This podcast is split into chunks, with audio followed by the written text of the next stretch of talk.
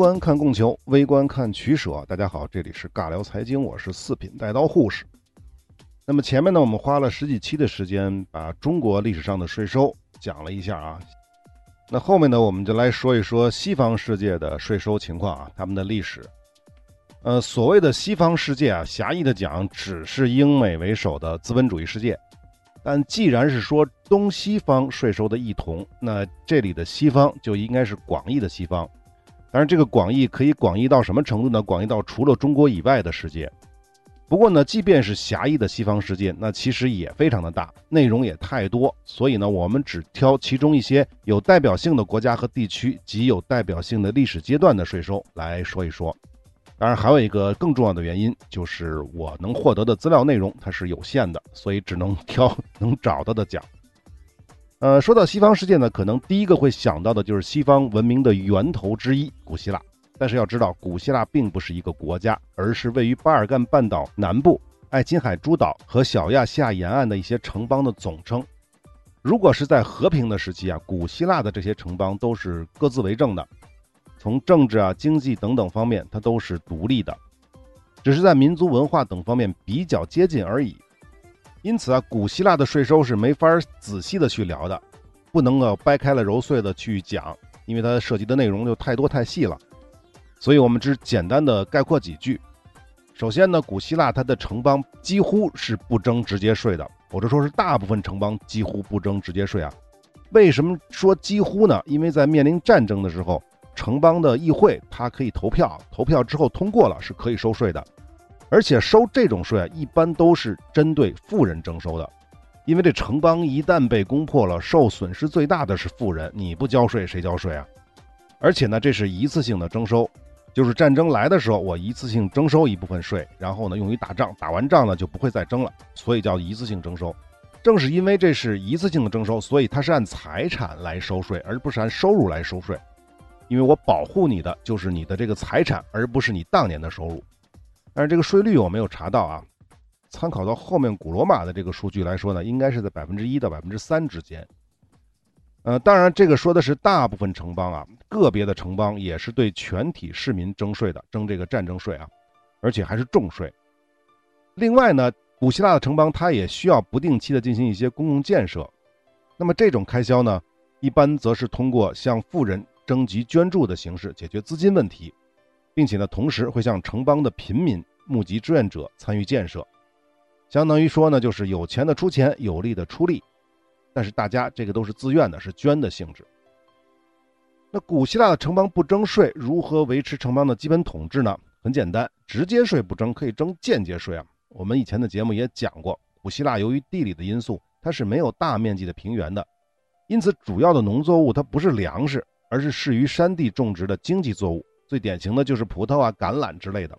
那么这样的地区呢，是必然需要通过贸易的方式与其他地区，尤其是粮食产地，比如说埃及这样的地方进行商品交换。所以古希腊城邦的商业十分发达。既然商业发达，那么征收间接税就是最好的选择。那么至于古希腊的间接税是怎么收的，具体税率是多少呢？我们不清楚。我们只知道。像什么奴隶啊、牲口交易啊、房屋买卖啊、葡萄酒啊、谷物这些买卖行为都要进行征税。多说一句啊，古希腊的色情产业非常发达，尤其是在港口城邦，对妓院征税也是他们城邦的重要收入来源。至于为什么，大家应该都清楚，是不是？港口嘛，海员嘛，一出海就好长时间，对不对？那么一进港，是不是你该干嘛？在很长一段时间之内都是这样的。应该到近现代，应该到现代。这种情况呢，才得到一定的改善。好，就说这么多吧。古希腊能找的东西并不是特别多啊。下面就来说罗马了。我们都说啊，光荣属于希腊，伟大属于罗马。古希腊说的不多，但是古罗马作为古希腊的继任者，是绝不能放过的。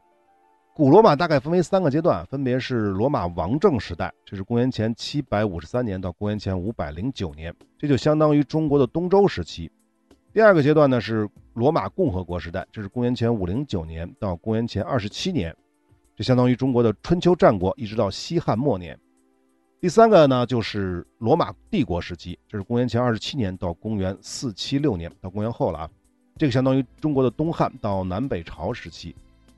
当然，这个之后呢，还有东罗马帝国一直延续到一四五三年，也就是延续到了明朝前期，中国的这边，呃，西罗马就灭亡了嘛。拜占庭帝国这一段呢，我们就不认为它是古罗马的，所以我们就不讲啊。那么刚才讲的这三个时期当中呢，其中的罗马王政时期呢，又是属于古罗马的前身，属于原始社会这个阶段，是从公社到国家过渡的这么一个时期。其政治制度呢，相当于中国的尧舜。那个时候的古罗马呢，可能只是个小村镇啊，谈不上国家，更别说强大了。因此，我们说古罗马的税收呢，主要涉及的就是共和国时期和帝国时期。首先呢，在很多资料里都说啊，古罗马的公民是没有任何直接税的，这个呢不完全对。但是呢，这个依然是有道理的。我们以前的节目里是说过的，古罗马的共和国执政官都是要靠选票选上去的。因此啊，这些人为了赢得支持。就干嘛？就贿赂公民，出现过为公民提供低于市价的粮食，甚至呢还是免费供应的情况都有过。可以想象，在这种模式之下，收税，尤其是收直接税，对于这个执政官而言是多么不明智的选择。不过，一个国家没有财政收入，就不可能建设公共设施，也没法雇佣公务员维持国家的统治，更不可能对外战争或者抵御外敌的入侵。当然，我们这个说的共和国时期啊，这个税收的用途当中是没有国王的享乐相关的开销，因此呢，共和国是不可能没有财政收入的。那它财政收入来自于哪儿呢？首先啊，在共和国的早期，古罗马是要征收公共税和财产税的，这个主要是针对罗马人的土地啊、房屋啊、奴隶啊、牲畜啊、货币啊等等财富进行征税，税率一般是在百分之一以下。如果发生战争呢，会适当提高，但呢也不会超过百分之三。这个有点像前面说的古希腊时期征的战争税，就战争时期通过投票收的那个税是根据财产来征收的，穷人理论上就不会被征收。不过，基于财产征收直接税存在一个巨大的难点，这就是一个国家到底有多少人口，到底有多少家庭，每个家庭的财富到底有多少。这个难点不仅在于国家要付出多少成本去做人口普查以及家庭财富的评估。也在于罗马人怎么去隐藏自己的财产，隐藏自己的财富。所以啊，国家能够征到的财产税啊，或者这种叫公共税，在财政收入当中的占比非常的低，而且成本又那么高。所以呢，在公元前一百六十七年，罗马全面废除直接税的时候呢，就跟着把这个税也废除了。废除直接税的原因，我们后面会提到。其次呢，就是古罗马王政时期存在过的进出口税。不过这个税种的征收方式啊，跟税率等资料非常的有限。呃，我猜呢，应该就相当于在重要港口或者山脉的关口设卡收税，相当于是国内关税的概念。到了罗马共和国之后呢，进出口税呢就发展成为一个特殊的税种，在拉丁语当中呢念作 “vectigal”。这个单词呢在百度当中译成中文叫做向量，而在 Google 翻译当中呢译成收入。而如果把这个单词设置为英文的话，则也可以被翻译成税或者是地税，而在其他的很多资料当中呢，描述这个词是来自于拉丁语的动词 “vir”，被翻译为运输。总之啊，这个税种啊，在古罗马的共和国以及后来的帝国时期呢，泛指国家所属的耕地、牧场、树林、盐田、湖泊、河流等等这些土地的承租人所缴纳的租金，同时呢，也包括国内的这种关税。这个像什么呢？这个不就相当于中国古代的田租和古代的关税吗？要知道，土地属于国家的，那么这片土地上经营的收获自然也要缴纳合理的租金。只不过呢，古罗马就不去区分什么耕地啊，还是山林菏泽的产权和收益权了。毕竟人家是共和国嘛，没有王室。但注意，如果土地是公民自己的私产，国家就不能收这个税了。这是跟中国古代不同的地方，因为《诗经》讲了嘛，“普天之下，莫非王土”，而在古罗马就非常明确的区分开了，只有国家的土地才能收这种地租，国家地租，而不是税啊，应该严格讲不是税，而私人的财产，国家是不收这种土地税的，大部分时间是不收这种土地税的。总之呢，一句话，只要土地是属于国家的，产权是属于国家的，它的土地出租所得的租金。是罗马中央财政一个重要的收入来源。那么这是第二块，再一块就是战争税了。那么所谓的战争税呢，其实在古罗马来说，它就是兵役制度。公民不交税当然可以了啊，但是，一旦国家需要对外战争，公民就有义务服兵役，或者呢是为战争提供军需物资。而且古罗马跟中国同时期的汉朝是类似的，当兵打仗所需要的各种装备啊、盔甲、武器、军马等等，都是要当兵的自行解决的。因此，古罗马的军队当中，骑兵肯定是来自于最富裕的家庭，因为你自己要准备马匹嘛，马匹是很贵的。那么其次呢，就是重装步兵，就是马匹我买不起，但是盔甲什么之类的我还买得起。那么最穷的公民呢，就只能当轻步兵了。那如果家里没有成年男性，就不需要服兵役了。不过呢，不能出人出力，那你就得出钱。比如在罗马共和国时期就规定过。富有的寡妇每年每人就要缴纳税金，就是这个战争税啊，两千阿斯，阿斯铜币还记得吧？我忘了是讲货币的那一期还是讲经济危机那期是讲过的。那么放在中国的同时期，就可以理解为每年交两千文的战争税。那这是富人啊，富人寡妇。至于穷人寡妇要交多少，我就不清楚了。那肯定要低得多，或者呢是不需要交。说到这儿，大家是不是就明白了？古罗马的兵制呢，其实跟同时期的汉朝，尤其是西汉差不多，都属于全民征兵的兵役制度。那么除了租金和兵役之外，就是国家地租和兵役之外，古罗马也执行徭役制度。但考虑到古罗马的共和国性质啊，它的徭役制度的本意呢是公共义务，相当于国民对公众的一种义务，因此呢也被翻译成为公义。公是公共的公，义是徭役的役，理解为为公共服务或者为公众服务的徭役。罗马的公役呢，分为人身公役、财产公役和混合公役三种。人身公役呢，比较接近于中国的徭役了，但范围更广。除了去修什么公共道路啊、修粮食仓库、修城墙啊、给公共澡堂给人烧热水啊，因为这古罗马的沐浴文化是非常有名的啊，公共澡堂非常的多，庞贝古城里都能看到。再有就是什么运输粮食、扛大包之类的体力劳动。除了这些之外呢，它也包括一些脑力劳动，比如呢，担任公家的律师啊、文书啊。供粮官啊，管理国家土地啊等等，这后面这些的脑力劳动呢，就基本上可以理解为不拿工资而为国家服务的公务员的性质。这个在中国也有啊，中国在宋朝的乡邑和州县役就是这个性质。那么这个是人身公益，那么财产公益呢？顾名思义就是出钱不出力的公益。在古罗马呢，最多的就是为军队提供战马和骡子之类的牲口。至于混合公益呢？一般指的是担任军队的基层军事长官，比如什么十夫长啊、二十夫长这种职位。由于地位是比较高的，所需要的装备也就更多，因此呢，只有最富的那波公民才有资格担任。而混合公益的混合，那么很简单，就是既出钱又出力的意思。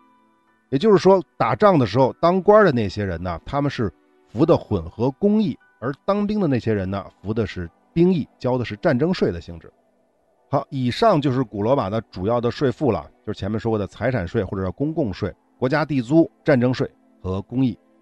那么，如果用狭义的税收来定义的话，那古罗马就只有税率很低而且极难征到的公共税，并没有像中国这边的农业税啊、人头税之类的税种。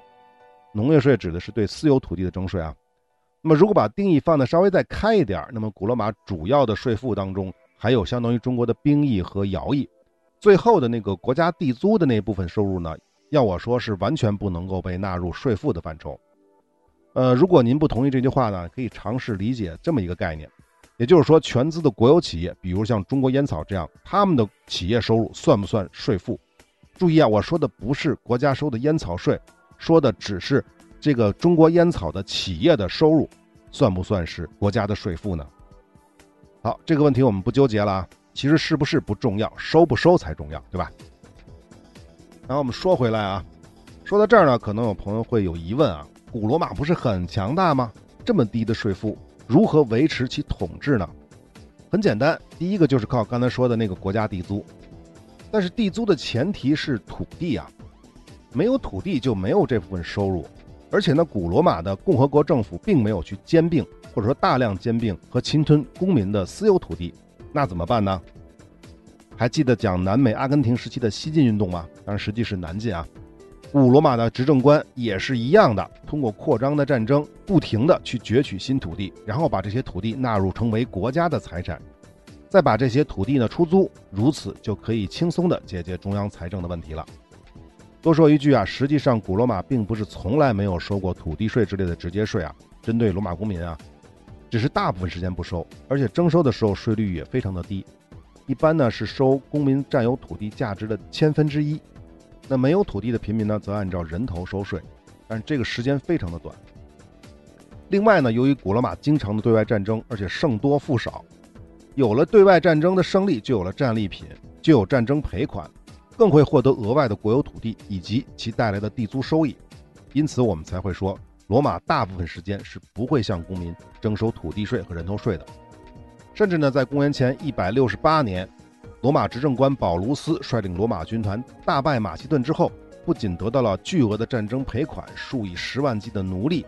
无数的战利品以及大量的土地，我说的是马其顿这边的，而且还从马其顿人手中得到了西边的整个伊比利亚半岛，从而获得了西班牙银矿的收入。这一下罗马就发达了。因此，从那年开始，罗马免征公民的所有直接税，不仅土地税、人头税不用交，就连公共税、战争税也都一律免除，并且持续了大概两百年。可能有人又会问了。免除战争税，那不就没人服兵役了吗？如果您想到这儿了，只能说您想简单了。大家可以回想一下，我们讲中国的唐朝的兵制，那个是征兵制吗？并不是，那个是志愿兵制度。罗马此时也执行的是类似的制度，就是说有钱了之后就不搞征兵制了，改成志愿兵制了。当然，唐朝人当兵是可以免税的，可是罗马人本身就免税啊，那他们当兵的动力又在哪儿呢？当然还是利益了。要知道，罗马军团对外战争取胜之后，当兵的是可以抢当地百姓和大户的。这么大的利益诱惑之下，兵员当然不是问题了。这个期间，依旧是罗马公民才有当兵的权利，甚至呢，可以认为在这一时期去罗马军团服役，它是个福利，而不是苦役。好，第一个原因我们就说清楚了：罗马财政收入的最重要来源是靠战争对海外的掠夺，各种掠夺啊，掠夺钱、掠夺奴隶、掠夺土地。等等等等。第二个呢，注意前提啊，我们说的是罗马公民，古罗马的公民没有直接税，但古罗马不管是共和国时期还是帝国时期，都不只有罗马公民，或者叫罗马人，还有意大利人和行省人。我们先来解释意大利人的概念。古罗马的意大利啊，比现在的意大利要小一点，指的是差不多意大利半岛的中南部，北边呢是以卢比孔河为界。这个卢比孔河啊，在古罗马的历史当中非常重要，因为它有这么一个概念：古罗马的执政官也好，军事将领也好，带领罗马军团是不能够越过卢比孔河的。如果你越过卢比孔河，就会被认为是造反行为。但实际上，在古罗马的历史当中呢，多次出现了有人带着军队越过卢比孔河，直逼罗马的这个行为。但这部分呢，我们就不细说了，大家有兴趣自己可以去看古罗马的历史，非常有意思啊。我们说回意大利人的概念啊，那么卢比孔河以南的这个所谓的意大利地区，意大利半岛中南部这个地区呢，在罗马崛起之后呢，是最早被征服的。在几乎整个的共和国时期，意大利人都不属于罗马公民，因此这些意大利人是要缴纳包括土地税、关税啊等等等等各种税负的。不过呢，随着罗马对意大利人有了更强的认同感，在共和国的末期就赋予了意大利人同样的。罗马公民权，从而呢就免除了他们的各种直接税负。古罗马的意大利的概念呢，也可以理解为中国的直隶，而罗马城呢理解为北京。严格的说呢，意大利也是一个行省，只不过呢它由于位置太特殊了，并没有被列入古罗马的行省而已。而至于行省人呢，就指的是除了意大利和罗马之外的所有其他人，其他古罗马的臣民。那相当于古罗马的海外殖民地人民，可以这么认为。比如，古罗马最早的行省叫西西里，西西里岛啊。那么在最多的时候呢，古罗马拥有四十多个行省，整个地中海都是他们的内海。但是四十多个行省呢，是在一段时间，在戴克里先执政的时候呢，修改了行政区划，就改成了十二个行政区，在下面有一百个行省。啊，这个不重要了。那么在这些海外的行省当中呢？除了少部分统治阶级拥有罗马公民地位之外，其他都是行省人，相当于罗马的二等公民。那既然不是罗马人，那么拥有的即便是私人土地也得缴纳土地税。主要的呢就是征粮食，税率是十税一。当然了，除了土地税之外，没有土地的那就交人头税。另外呢，对于像西西里或者埃及这样的粮食重要产地的行省，罗马不仅要求他们缴纳百分之十的粮食作为税收。另外还会要求以固定的价格强行收购百分之十的粮食。那罗马这边为什么要干这个事儿呢？它主要是为了保证罗马的粮食供给。这个套路是不是听着耳熟啊？这宋朝时期一样玩过这个平价收购啊。当然，这种固定价格跟宋朝是一样的，肯定是对行省人不太友好的。因此，从这个角度来分析的话，也许实际的税率是百分之十五左右。那还有一些行省呢，比如像西班牙呀、萨丁岛这些地区呢，罗马还会在当地征收驻军费。这个驻军费收什么衣物啊、粮食之类的，这也是十一税之外行省人需要额外负担的。那么至于某些地处比较偏远的行省呢，罗马从共和国时期就普遍采用的包税制，就是把某个地区的税收啊承包出去。不过呢，到了帝国时期的奥古斯都时代呢。就废除了直接税的包税制度，但间接税的包税制呢，一直延续到了公元二世纪的塞维鲁时代。啊，这一点在学界是有争议的，很多学者认为罗马的包税制是一直存在的，只是在帝国时期呢，其规模有所缩小而已。显然，这个包税制是可以大大节省罗马帝国的征税成本的，但是同时，由于包税人是中间商，而中间商一定是要赚差价的，那么最终落实到各行省。百姓人头上的税率肯定就不止百分之十了。正常情况下，我说是正常情况下，包税人的收益是税收的百分之十，也就是生产总值的百分之一。当然，实际上并不一定是这样。那关于包税商呢，我们再多说几句啊。第一个，包税商呢，在古罗马是一个很特殊的上层阶级，他们呢拥有强大的资金实力，并且利用包税商的身份特权，在粮食低价的时候呢大量囤积，在饥荒的时候呢高价售出，谋取暴利。此外呢，包税商也是古罗马重要的公共工程的承包商，并且从事放高利贷的营生。这里插一句啊，看资料的时候我看到这儿吓了一大跳啊！大家知道那个时代古罗马的这些包税商放高利贷，他们的利息是多少吗？真是吓我一跳，月息百分之四十，呃，乘下十二，年化百分之四百八呀！啊，那个时候真是真正的高利贷啊！正是由于这么高的利息。所以那个时代的很多罗马官员就会怎么样啊？因为借贷的问题，成为了包税商的债务人。这个是不是百分之四百八？不是一般人都能还得起的。还不起怎么办？